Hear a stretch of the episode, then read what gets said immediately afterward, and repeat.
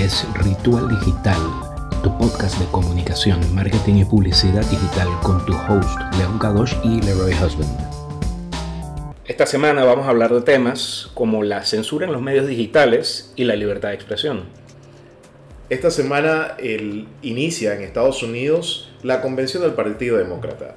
Entendiendo que la, la, participación política en Estados Unidos está en una cúspide debido a las elecciones más controversiales del siglo, creemos que eh, hablar sobre libertad de expresión y también el uso de las plataformas digitales como el principal canal para la conversación política en Estados Unidos será un tema interesante para esta semana. A su vez, también tenemos que contar que la situación global, es decir, la pandemia que estamos viviendo, eh, hace que los medios digitales estén bajo muchísima presión sobre específicamente censurar entre comillas, o bloquear noticias falsas o usuarios que están regando información equivocada sobre ciertos temas que son de salud. Y los temas de salud son realmente importantes.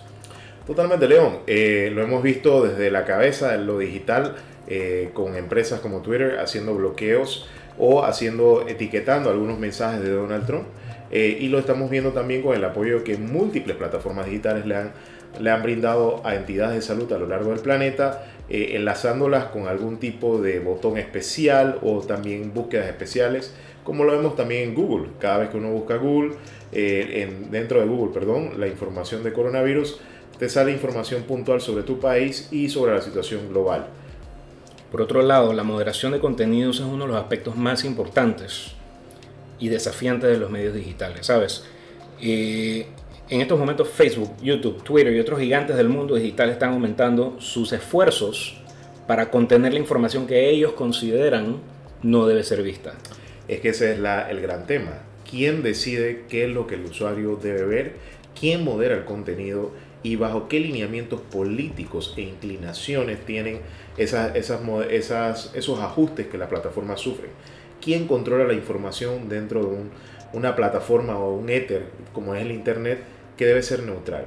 Esa es la gran discusión que vamos a ver a lo largo de este año eh, y además con la pandemia creo que se ha amplificado mucho más la conversación sobre eh, cómo se modera estas plataformas y cómo se controla la información que en ellas se publica. Entonces yo me pregunto, Leroy, ¿los medios digitales están dictaminando lo que nosotros debemos ver o no? Bueno, a cada rato vemos eh, artículos sobre personas conservadoras que no están encontrando información que ellos están buscando dentro de Google. Hay acusaciones de que Google, de que Facebook hacen moderaciones e incluso empujan contenido más liberal y que las personas con inclinación conservadora no tienen la capacidad de encontrar información sobre eh, su, su, grupo de votantes o sobre conversaciones que a ellos les interesen. Entonces, ¿qué tenemos acá? Vamos a tener una situación en donde los, los usuarios están siendo controlados el contenido que les está impactando está siendo moderado, pero el problema es quién controla este contenido. Vamos a sonar un poquito repetidos en esta parte, ya que todo el peso le está cayendo a las plataformas eh, y les está cayendo también a las personas que dentro, los seres humanos, que están haciendo esta moderación. Estamos dependiendo de profesionales eh, de periodismo, de relaciones públicas que trabajan para todas estas plataformas globales, eh, como Facebook, Instagram, Google, pero ¿quién decide qué es lo que yo quiero ver. ¿Por qué yo, tengo, yo me tengo que limitar a información liberal o por qué yo me tengo que limitar a información conservadora? ¿Por qué no puedo tener todo? ¿Por qué no puedo tener yo la, el poder de decir qué es lo que quiero ver e informarle al algoritmo de cualquiera de estas plataformas cómo y qué es lo que yo quiero hacer? Sabes, se están ignorando los problemas estructurales que permiten aumentar la información errónea en sus plataformas. Por ejemplo, se está sancionando a la gente, a, los usuarios, a las cuentas de estas, de estas plataformas digitales que tienen buenos comportamientos, ¿sabes?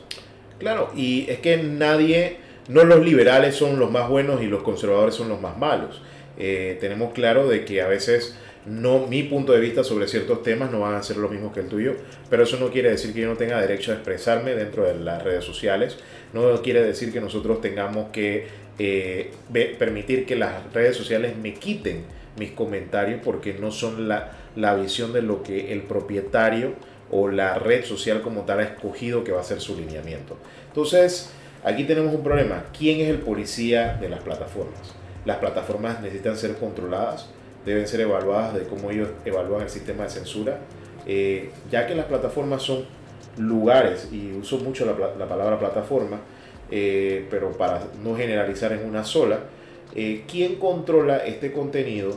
Va a ser la gran pregunta que va a llevarnos a que en algún momento, igual que pasa con otras organizaciones eh, y otras estaciones, por ejemplo, las estaciones de radio en, Estados Unidos están controladas por la FCC.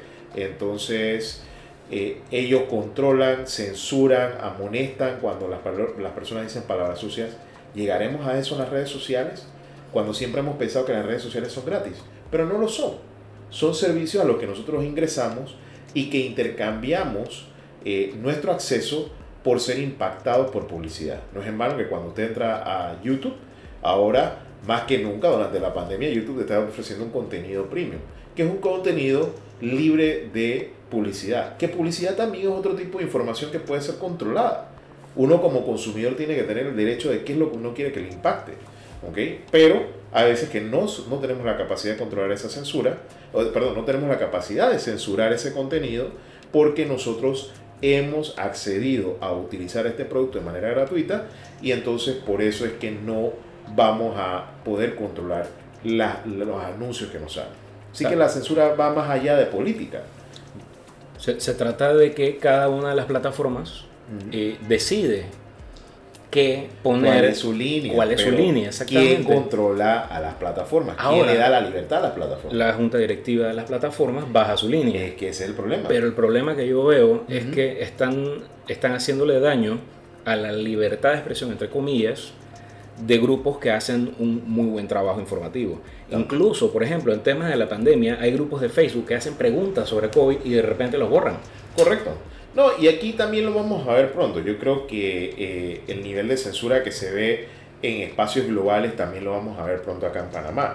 Eh, en la manera en que algunos grupos de investigación informativa, eh, si bien las plataformas no los controlan, hay agendas y cada uno de estos grupos tiene agendas que reflejan opiniones de propietarios de medios de información. Entonces, ¿cómo uno controla y modera que esos grupos tengan el impacto sobre toda la audiencia o nada más sus grupos eh, segmentados? Yo tengo una opinión simple. Pienso que solamente se debe censurar si estás promoviendo actos ilícitos, es decir, si estás promoviendo quebrantar la ley. Es que ahí es donde empieza todo. El problema es que quebrantar la ley es subjetivo también. Porque, por ejemplo, Mira, mira el gran debate que hubo en Argentina y ahora que existe todavía alrededor del mundo sobre el aborto. Cómo el contenido del aborto puede ser moderado. Si la visión de un grupo de personas es pro vida y el otro es pro decisión o pro choice, como dicen en Estados Unidos. Entonces, ¿quién controla que si yo tengo una visión conservadora, yo permita que la plataforma me impacte con nada más información sobre pro choice cuando yo soy pro vida? Entonces, ese, es el problema. Eh, no solo es si yo quiero votar por Trump o quiero votar por, eh, por alguien más. Eh, y eso no, no solo lo vamos a ver en Estados Unidos, lo vemos a nivel global. No es en vano que, si bien las plataformas ahora han estado censurando los comentarios, no están controlando las pautas. O sea que si la censura no alcanza, la publicidad impacta. Que ese es el otro tema. ¿Ves? Eh, es, un, hueco, un hueco sin fin. Eh, Interesantísimo. y, tenemos para hablar bastante. Aquí, aquí tenemos para hablar bastante. Ahí semana a semana vamos a tener estos temas de profundidad, pero también vamos a tener un poco de temas más livianos, eh, en donde no, no solo necesitamos llegar a esta, estos debates pesados sobre, sobre la libertad de expresión, sino que también vamos a estar invitando a personas a que expresen su opinión, expertos de la industria, que también nos compartan su opinión sobre temas como este de la libertad de expresión, eh, la capacidad de vencer a la libertad de expresión a través de pauta, pues es una de las cosas que nos estamos, estamos viendo. Eh, ¿Qué otra cosa, León? Mira, yo, yo me quedé con el tema anterior, pero, Dale, pero, la, pero la, la próxima, los próximos temas tienen que ver con la industria del marketing y publicidad digital. Sí, totalmente, totalmente. Y también, por ejemplo, podemos hacer una apreciación de, lo que va a ocurrir con la campaña de Donald Trump, de Joe Biden ciertamente. Sí, el nombre de Joe Biden. ¿eh? No, no, no, hay, censura contra Biden. Y podemos, podemos hacer un análisis de lo que nosotros percibimos de eso, de, parte del voto latino, o de repente de, la, de las diferentes pautas que alcanzamos a ver. Y bueno, y no, no creo que podemos, ninguno de nosotros, eh, quienes nos conocen, saben que somos fanáticos de la política y esta semana vamos a ver la primera convención eh, digital. Eh, creo que Biden en días pasados estuvo hablando del poder que ha tenido eh, muchos de sus pronunciamientos a través de su, sus mensajes de Zoom. creo que en un momento habló de que él había tenido en alguno de, los, de las videoconferencias que había presentado un alcance de más de 350 millones. O sea que básicamente Joe Biden alcanzó a la población americana en su totalidad. Ahora, ¿qué voy con esto?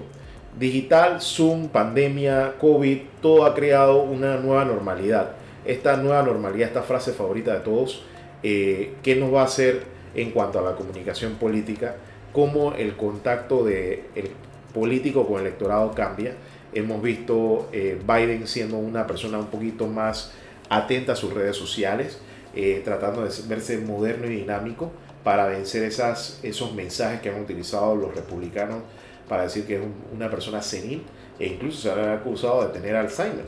Así que eh, digital ha sido una herramienta que le está usando para que se vea más moderno. La integración de Kamala Harris también lo está ayudando a verse un poquito más joven. Eh, sin embargo, creemos, creo que no, no, se puede discutir de que Donald Trump ha sido, eh, sin importar su edad, un campeón en el uso de digital para ser un agente disruptivo, para hacer de la publicidad eh, convencional, una cosa del pasado para la política, ya que con un, un tweet no solo consigue llegar a su base, sino que también las coberturas, o lo que muchas veces llaman el earned media, que es no más que publicidad ganada eh, de manera gratuita, ya que es recogido, algún mensaje de él es recogido por medios internacionales o los medios locales dentro de Estados Unidos. Así que... ha sido un campeón en eso desde que empezó la campaña. Totalmente. no, digo, desde, su inicio él ha sido un campeón de earned media eh, y él sabe que su mensaje a veces eh, divisivo o de ataque eh, ha logrado crear esa, ese espacio para que él pueda recuperar o ganar los votos suficientes para mantener, no solo, no solo para haberlo ayudado a ganar, sino que también mantener un alto índice de popularidad dentro del espacio republicano. Hablamos de un 95% dentro del electorado republicano. Entonces, y justo hoy lo que comentábamos tú y yo, eh, una encuesta de eh, CNN y Gallup nos tiene eh, que Trump nada más está cuatro puntos porcentuales detrás de él, de Joe Biden, con un margen de más o, más o menos tres. Así que eso no es nada. y entonces, este momento, estamos hablando tanto de, de, Trump, pero ¿por qué estamos hablando tanto de Trump si al inicio del programa hablamos de que Joe Biden y el Partido Demócrata tienen su puesta en escena esta semana. Es por esa misma razón. Porque si Joe Biden no sabe controlar la narrativa en digital, teniendo que utilizar un, un formato no convencional de convención, eso sonó como trabajar lengua león, eh, vamos, él va a demostrar o va a poder canalizar ese brinco que necesita para poder consolidar su victoria. Ahora es cuando. Eh, y a través de digital va a ser su segunda base. Así que vamos a, vamos a estar esta semana, vamos a empezar, hemos empezado un poquito lentos, pero la próxima semana le vamos a tener mucha información y análisis sobre lo que vamos a apreciar estos días eh, de, de, entre el, el 17 de agosto hasta final de semana sobre cómo el Partido Demócrata utiliza las redes para ganar el espacio al gran campeón de digital, que es Donald Trump. Sabes, también hay, otro, hay otros medios digitales que realmente son muy difíciles de que podamos medir por ejemplo, el WhatsApp. Probablemente ese es un chat. pero curioso. Eso es, curioso. Es WhatsApp es difícil de medir. Pero mira, WhatsApp es una herramienta muy, muy latam y muy global, pero no americana. Se usa más Facebook Messenger. Sí, sí, Facebook Messenger eh, utiliza eh, y también el, el Messenger de, de Apple. Eh, creo que son las plataformas principales para, para el mercado americano. Entonces, hay que ver cómo Trump utiliza su principal plataforma, que es Twitter, para contrarrestar el impacto que Joe Biden tenga esta semana eh, con discursos de barricada. Eh, Alexandro Ocasio Ortiz eh, va a ser, todos esperamos un gran discurso de parte de ella. Sumamente interesante. sí, digo, sea fan o no de ella, ella va a tener un discurso interesante. creo que esta noche hay un republicano que está apoyando a Trump. Y también hay algunos oficiales que esta semana han aprovechado la convención eh, demócrata para darle su apoyo o espaldarazo a Joe Biden. Así que tenemos una semana muy muy interesante y para todos los que son fans de la política y el mercadeo político digital, creo que es una semana para tomar muchas notas, porque COVID va a estar acá probablemente hasta inicios del otro año y en Latinoamérica, Honduras, El Salvador eh, y creo que Perú y Ecuador van a estar efectuando elecciones entre las primeras semanas de octubre de 2020 hasta la última semana de junio del 2021. Así que el distanciamiento social todavía nos va a estar acompañando y cómo los candidatos políticos hagan campaña en esta nueva normalidad también va a ser un elemento clave. Tengo algo que agregar a esto, ¿sabes? Eh, hablando, regresando al tema de... Libertad de expresión. no, no, no, de, los messengers. Ok. Eh, hay muchas noticias falsas que se reenvían.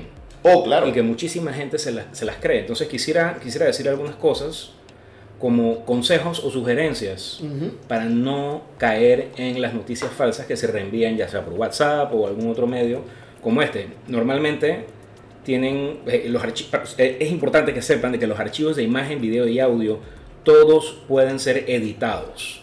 Claro. Se puede hacer, se conoce creo que se llama como deep fake. Deep fakes. Y cualquier sonido se puede mezclar con otro y se crea una historia. Lo hemos visto con un par, de, un par de filtros que están corriendo en donde puedes suplantar tu cara eh, con la cara de un artista. Eh, esa es la forma más jovial del deepfake. Creo que todos han tenido una oportunidad nuestros radio escuchas. bueno, podcast escucha. Me equivoqué de medio. eh, nuestros sintonizantes en podcast, todavía estamos acostumbrados. Está, es el primer episodio. se perdona todavía. Se perdona, se perdona. Pero eh, sí, este, los deepfakes creo que van a ser un elemento que va a sumar al estrés que ya el fake news está creando en el ciclo electoral norteamericano y también el fake news que vivimos en Latinoamérica. Panamá no escapa de esta realidad diariamente y a través de WhatsApp, que sí es la red eh, número uno para la comunicación política y de rumores en este país. Eh, creemos que eh, el deepfake va a empezar a jugar un factor mucho más relevante de lo que se ha visto hasta ahora. creo que el periodismo ciudadano digital se ha convertido en una herramienta también para muchos, pero el fake news todavía sigue siendo la herramienta predilecta no por los eh, no por la audiencia, sino por los actores principales. ¿A qué me refiero? A los políticos, los partidos de gobierno, los partidos de oposición, todos están utilizando algún tipo de ciclo de fake news y están utilizando a WhatsApp como su principal canal de distribución para crear estrés también tenemos que tener una postura crítica, mantenernos al margen de cualquier prejuicio, incluso ante información que confirme tus creencias preestablecidas y verifique los hechos. O sea, te aconsejo que verifiques los hechos antes de compartir información. Con frecuencia las noticias que parecen increíbles son las noticias falsas y estas son las que se viralizan más rápido. Totalmente, lo hemos visto en las últimas semanas en múltiples reportes, eh, ataques también a la reputación de personas eh, se, se, utiliza mucha información falsa dentro de estos ataques eh, que se convierten en ataques fantásticos. pero ¿por qué se viralizan? Es porque alimentan el morbo que está teniendo el panameño de a pie eh, con respecto a estar, estar encerrado. creo que nuestro consumo de información se ha triplicado y esto que ha hecho que entonces información falsa se entre a este ciclo de información que estamos consumiendo y por ser nueva información e información fresca a veces no le damos esa revisión que responsablemente como usuarios de digital debemos darle. Recordemos que el hecho de que un mensaje que se envía y se comparte muchísimas veces, eso no lo hace cierto. No reenvíes un mensaje solo porque el mensaje o el remitente te lo pida. Totalmente, o sea, no caer en el juego de expansión de los mensajes. También esto de reenviar información, no, uno no tiene idea de cuánto enviarle a nada más tres usuarios incrementa el factor de propagación o de viralización de una noticia falsa. Y bueno, para conservar la confianza en los medios establecidos, los periodistas también tienen que hacer su trabajo. Tienen que tomar medidas de asegurarse de que ellos no son engañados por las noticias falsas. Muchas veces pasa en nuestro país, Leroy, que estamos leyendo un reportaje de un medio de comunicación local y eso ni siquiera ha sido verificado, no se han llamado a las dos partes y no se ha verificado. Tenemos que evitar caer a toda costa en ese tipo de... El derecho a réplica digital. Eh, hemos visto muchas noticias falsas que no tienen, no caen en el espacio de derecho a réplica por parte de la persona afectada eh, e incluso hasta los políticos afectados. Entonces, eh, y lo triste es que parte del efecto de propagación ocurre con periodistas que no están revisando la noticia. Y bueno, creo que hemos hecho un muy buen primer episodio. Esto, ha sido un buen ejercicio. Eh, les prometemos para el próximo programa un poquito más de estructura. Estamos todavía probando este nuevo formato eh, e incluso va a haber un poquito de evolución. Eh, también les prometemos muy buenas entrevistas. tenemos mucha gente del medio que ha estado ya le hemos podido despertar la curiosidad de participar en, en este programa.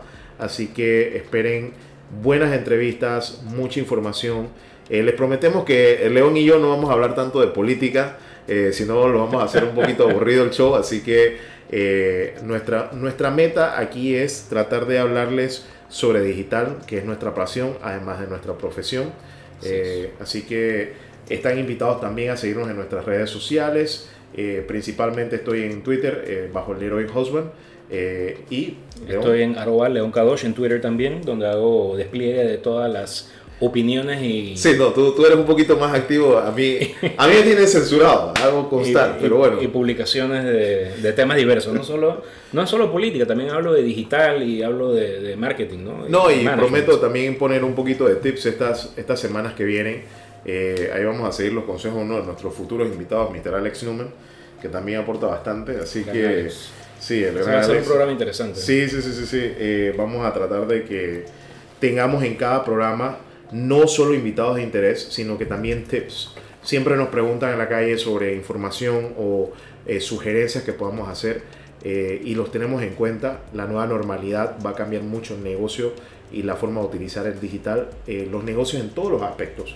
Ya hemos visto cómo la banca se ha tenido que transformar, la industria de, de las ventas, los comercios al por mayor y al por menor.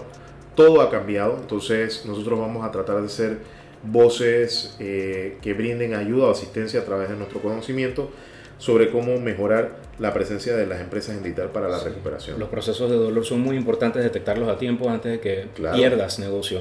Por ejemplo, los chatbots que utilizan muchos negocios últimamente han sido, digamos que una desgracia. Eh, hay, hay, hay, hay sus casos de éxito, pero también hay sus muchos casos de, de fracaso, pero también, e incluso vamos a tener un debate muy colorido. Creo que, ¿sabes a quién vamos a invitar para, ese debate? El, de, eh, el que estamos hablando de correos eh, o email marketing. Vamos a llamar a Alex para ese. Para Alex. Eh, si él tiene una opinión muy, muy colorida sobre los la campaña sobre email marketing, así que vamos a ver también eso. Busquemos también a alguien que trabaje en retail para ver qué tan bien le va con eso. Hombre, sí, vamos a tratar de encontrar también, sí, al principio hemos empezado, eh, empezado a invitar a personas que son del medio digital, pero sí vamos a tener contemplado invitar a, profesionales de otros rangos que se ven impactados por digital.